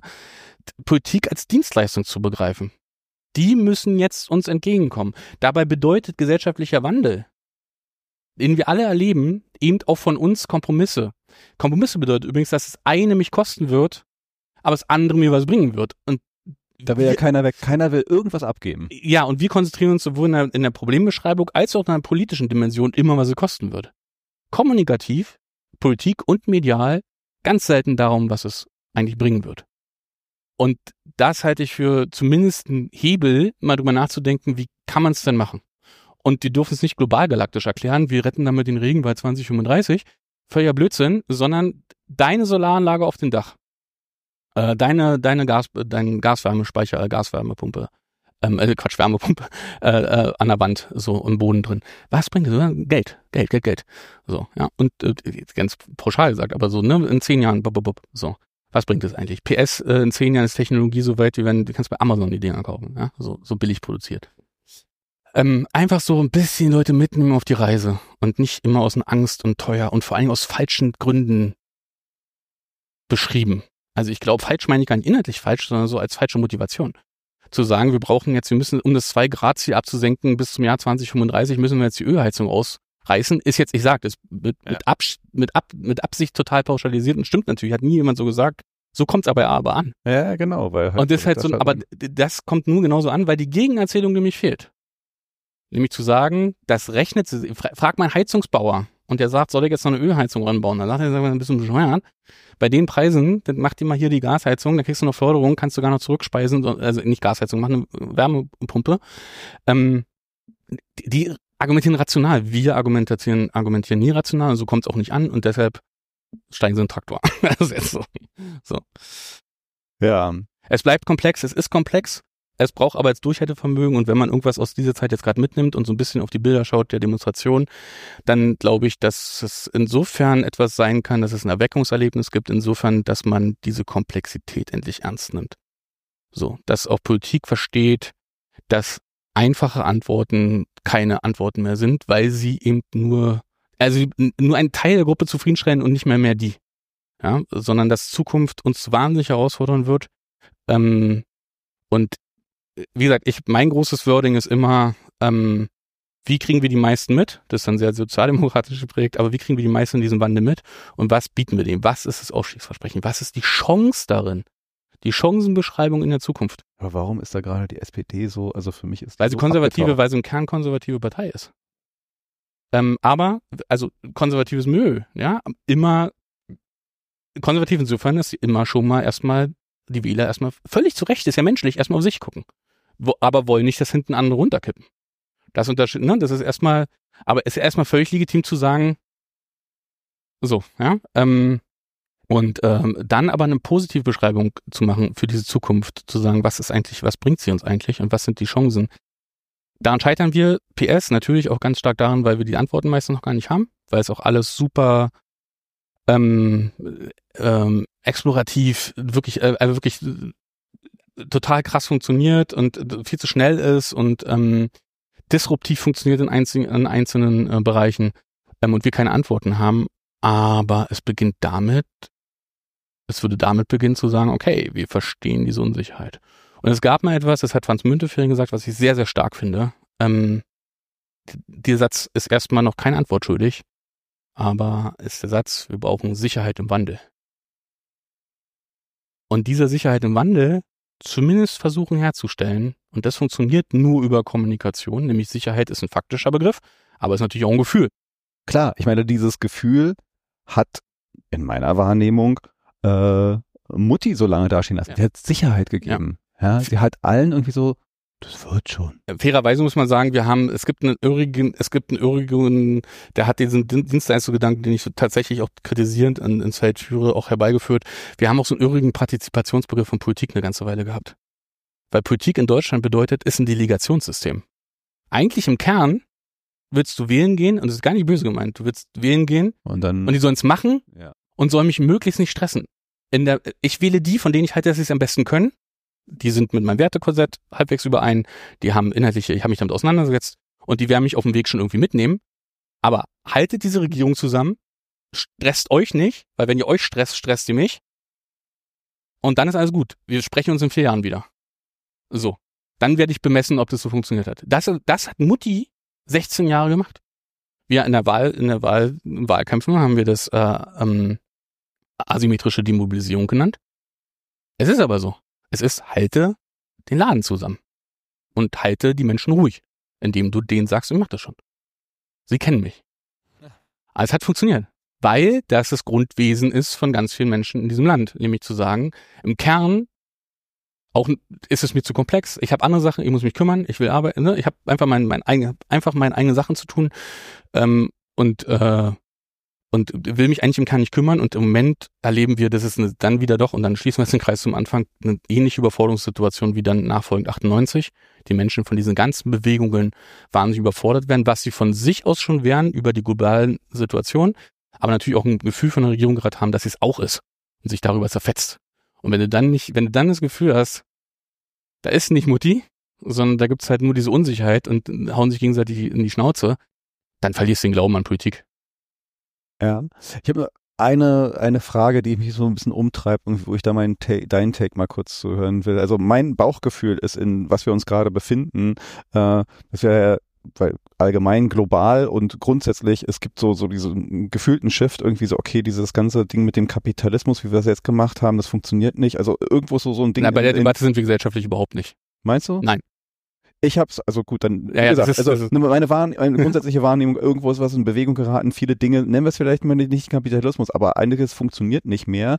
Äh, es sind die, die, die populistischen Strömungen, also da ist irgendwie so was, was am, am Rumrumoren und wir sind in Transformationsprozessen, die, äh, aus meiner Sicht, sind wir in diesem großen Umbruch, ist, ist das jetzt so ein Teil dieses Reiben und Rühren und dann kommt irgendwie sowas wie die französische Revolution und dann halt die nächste Art von Gesellschaft oder irgendwas. Also ich habe so ein Bauchgefühl, manchmal sind wir in so einem Prozess, äh, wo etwas ins Bewegen gerät, was dann natürlich erstmal damit zu tun hat, es ist erstmal total viel Friktion und und und äh, also auch Unruhe und in, in jeder äh, negativen Form mehr Kriege, mehr dies, mehr das, ja, um Manchmal dann irgendwo uns äh, zu überführen. Ich glaube, es wird noch viel viel mehr äh, in in was Neues. Oder wird's das, fe- also ich meine, das ist jetzt in die, in die Glaskugel und nach vorne geguckt, aber ähm, man kann ja auch immer ein bisschen nach hinten gucken in, in die Vergangenheit und da war es ja teilweise so. Befinden wir uns in sowas? Oder? Naja, wir haben das zu, zu, gegen zur französischen Revolution ein unglaublich fragmentiertes Interessensgebiete.